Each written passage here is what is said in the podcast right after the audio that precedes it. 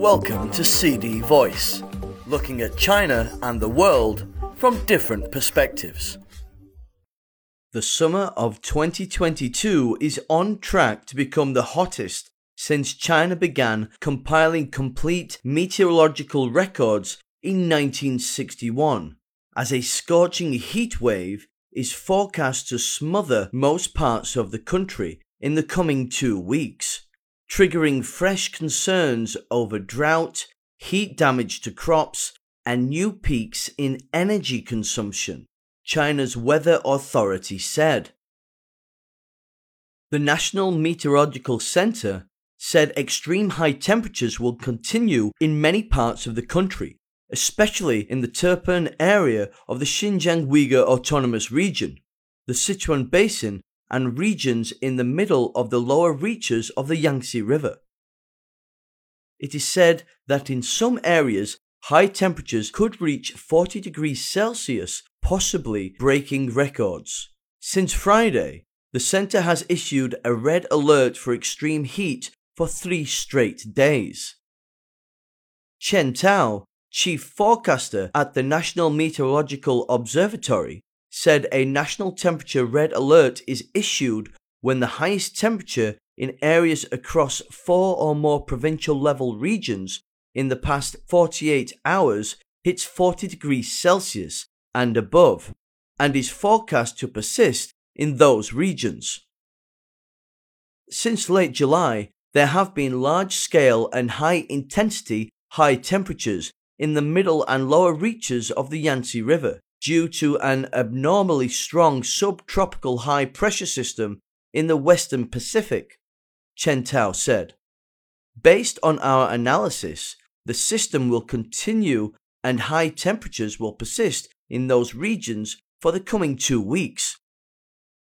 Chen Lijuan, chief forecaster at the National Climate Center, said high temperatures have lingered in many parts of southern China since June. While this year's duration of regional high temperatures has yet to surpass the record of 62 days in 2013, it is set to break the record and become the hottest year since 1961, she said. Shanghai which entered its 41st day of temperatures above 35 degrees Celsius on Sunday, has experienced six days with high temperatures above 40 degrees Celsius this summer.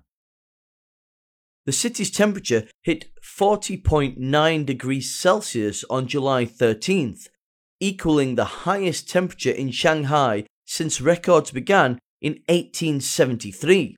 Wang Zhe, chief forecaster at the Shanghai Meteorological Observatory said the city will continue to experience hot weather over the next 10 days, with the highest temperature up to 41 degrees Celsius. The neighboring province of Zhejiang is expected to experience similar temperatures. Zhejiang has seen temperatures between 39 degrees Celsius and 43 degrees Celsius since July with the highest reaching 43.1 degrees Celsius in Sanmen County, Taizhou City, and 42.9 degrees Celsius in Yongjia County, Wenzhou City. Both readings are historical local new highs, the Zhejiang Meteorological Observatory said. High temperatures in Chongqing are also forecast to continue, the Chongqing Meteorological Observatory said that through August 22nd, the highest temperatures in most parts of the municipality will be between 38 degrees Celsius and 42 degrees Celsius. It's said that in some areas, the temperatures will reach 43 degrees Celsius and 44 degrees Celsius, close to or exceeding records for the city. High temperatures and heat waves in summer are normal, from a climactic point of view, but the duration, intensity, and scope of high temperatures and heat waves this summer have indeed reached a very strong level, said Chen Lijuan. In the context of global warming, high temperatures and heat waves may become a new normal. Affected by the high temperatures, some areas in the Sichuan Basin and the middle and lower reaches of the Yangtze River have already experienced drought. In the future, this drought may continue or get worse, said Chen Tao. The high temperature weather has a certain adverse impact on agricultural production in the southern region, and continuous high temperatures are not conducive to the growth and development of some crops, especially some forest and fruit crops, Chen Tao said.